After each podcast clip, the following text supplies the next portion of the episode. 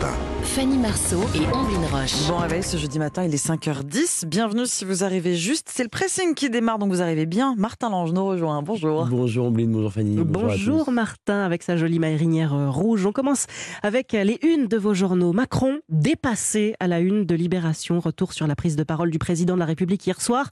Avant de partir en tournée internationale pour plusieurs jours, il s'est exprimé sur le résultat des législatives, la perte de sa majorité absolue à l'Assemblée nationale, la nécessité de trouver des accords avec l'opposition, au cas par cas ou pour de bon. Stratégie, tendre une main que tout le monde refuse pour montrer sa bonne volonté.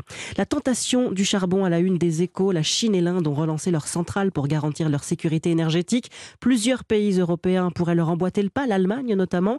Le charbon, la plus polluante des énergies, mais le solaire et l'éolien restent en tête des investissements énergétiques mondiaux. Et puis une journée historique pour la natation française à la une du Parisien aujourd'hui en France, après la victoire du jeune Léon Marchand hier aux 200 mètres 4 nages au championnat du monde. Deuxième médaille d'or de la semaine qui confirme le nageur français comme leader des Bleus pour les JO 2024.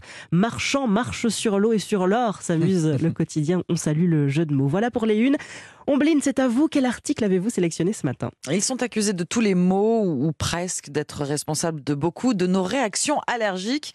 Et on leur met sur le dos aussi les poussées d'acné sur notre visage et la coprose. Eh bien, figurez-vous que les acariens euh, ah. seraient en fin de compte des alliés pour la santé de notre peau. Mieux, ils feraient du bien à notre épiderme lorsqu'ils seraient en train de faire euh, leurs petites affaires. Oui, je, parle bien de leur euh, amoureux endiablé. Cette découverte on la doit à des scientifiques. Oui, les, les des acariens, on n'en parle pas assez.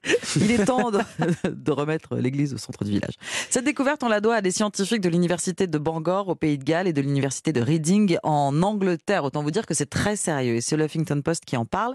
Les chercheurs viennent de publier une toute première analyse de l'ADN de ces acariens qu'on appelle Demodex follicule aurum dans la revue Molecular Biology and Evolution. C'est vrai que quand vous observez un acarien de très très près, on va, va pas vous reprocher d'opérer un mouvement de recul accompagné d'une grimace de dégoût. Ouais, c'est un peu moche. Hein. Il y a quand même plus sexy euh, sur Terre que les acariens, surtout lorsqu'ils sont en pleine activité érotique. Mais surtout, vous allez vous demander quel rapport peut-il y avoir entre la copulation des acariens, ces petites bestioles de 0,3 mm de long, et notre visage éclatant? Eh bien, il faut savoir que le visage est l'un des spots favoris du démodex pour manger le sébum naturellement sécrété par notre peau. Et il se trouve que les acariens sont actifs surtout la nuit. Ils bénéficient sans doute de plus de tranquillité hein, pour se retrouver entre les follicules. Et donc, ces acariens nocturnes permettraient à nos pores de s'ouvrir et de débarrasser des huiles qui contribuent aux infections et aux En fait, voyez ça comme du donnant-donnant. Ils nettoient nos pores et en échange, on leur fournit de la mélatonine euh, produite par euh, des glandes sur notre peau, cette substance chimique utilisée euh, par les animaux nocturnes pour être actifs la nuit voilà, actifs. Hein, c'est ce qui fait que nos amis acariens sont bien, bien réveillés pour se reproduire et ainsi ils assurent leur descendance et donc la survie de leur espèce. Alors pour le clin d'œil, sachez qu'ils s'accrochent aux, poils et aux cheveux humains hein, pour faire des, galipettes. Cet échange de bons procédés entre nous et le démodex existe depuis toujours et malgré cela, ils sont hélas en voie d'extinction car leur diversité génétique s'amoindrit au fil des ans à force de rester cloîtrés dans les pores de notre peau et de ne rencontrer finalement assez peu de congénères. Si leur déclin est inévitable, ne vous inquiétez pas, une bonne hygiène de vie suffit pour garder une possède. Voilà, des acariens qui s'accouplent sur notre visage nous rendent un grand service. C'est quand même pas banal et c'est dans le Huffington Post. Ça, c'est sûr que c'est ah, pas plein de choses. Non, mais surtout qu'il y a des recherches là-dessus. Hallucinant. Il y a quand même des gens qui ont des questions, eh, des questions très existentielles. Merci beaucoup, Ombline Martin. Oui, je vous parlais il y a deux jours à peine hein, d'un permis pour pouvoir acheter euh, un animal de compagnie. ça se passe en Belgique. Mhm. D'ailleurs, je ne sais pas si vous en avez un, Ombline, Fanny, un chien peut-être, un, chat. Voilà, un, euh, un chat. rouge. Un chat. Euh, non. Un acarien, peut-être. Un plusieurs. ou, encore plus original, hein, une poule. Ah. Parce que figurez-vous hein, que les gallinacés n'ont jamais eu autant la cote, selon une étude de l'Observatoire de la consommation responsable pour les jardineries euh, gamme vert. 10% des Français élèvent des poules. Ça fait quand même 4 euh, millions et demi de personnes, dont 2% s'y sont mis euh, juste l'année dernière. Hein. C'est tout récent donc. Alors il y a bien sûr eu l'effet Covid avec les confinements successifs. On reste à la maison et on profite des œufs frais le matin. C'est sympa. Mais dernièrement, c'est le retour de l'inflation hein, qui a accentué le phénomène. Parce que oui, une poule, eh bien, ça permet de faire des économies plus de 80% des éleveurs de poules, de poules en achètent plus d'œufs. C'est bien pratique quand même. En moyenne, une poule pondeuse pond environ 250 œufs par an. Ça fait pas mal d'économies. Et en plus, elle vous débarrasse de vos déchets puisqu'elle se nourrit exclusivement des restes de nourriture. Le tout pour un coût tout à fait raisonnable hein, puisqu'elle coûte une trentaine d'euros à l'achat. Alors le plus étonnant de, dans cette étude, Martin, c'est que la poule, ça marche aussi en ville. Oui, les urbains euh, aussi s'y sont mis. à seule condition, évidemment, avoir une maison avec mm. un jardin pour installer euh, son poulailler.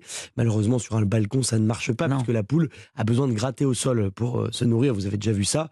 Récemment, ce sont aussi les collectivités qui ont rejoint le mouvement. Le Figaro cite l'exemple d'un collège du Blanc-Ménil en Seine-Saint-Denis où le poulailler collectif a été installé.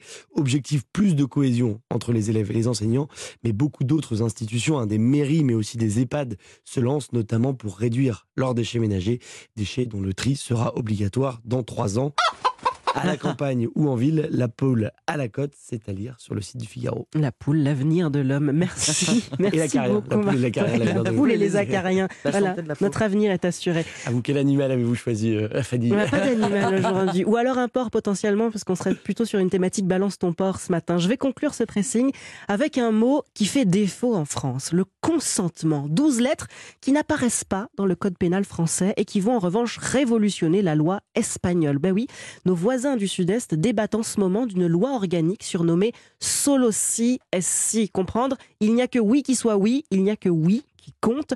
Cette loi, elle a été validée le 26 mai à l'Assemblée nationale et elle se trouve en ce moment en débat au Sénat. L'idée est simple, le silence ou la passivité ne sont pas des, des consentements.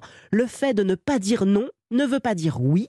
Un texte révolutionnaire qui met en lumière nos défauts à nous, Français, parce qu'en France, le viol, c'est, je cite, tout acte de pénétration sexuelle de quelque nature qu'il soit, commis sur la personne d'autrui, par violence, contrainte ou surprise. Violence, contrainte, Surprise, pas oui, pas non.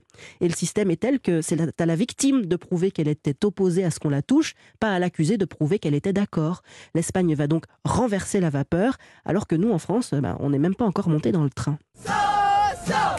solidarité avec les femmes les associations féministes le dénoncent depuis des années et ce matin dans l'Humanité, une avocate le dit noir sur blanc, la France, je cite, la France est empreinte d'une culture du viol. C'est brutal, mais c'est clair comme de l'eau de roche, bien plus clair que nos lois qui n'osent pas les mots et qui ne forment pas suffisamment d'ailleurs nos policiers et magistrats.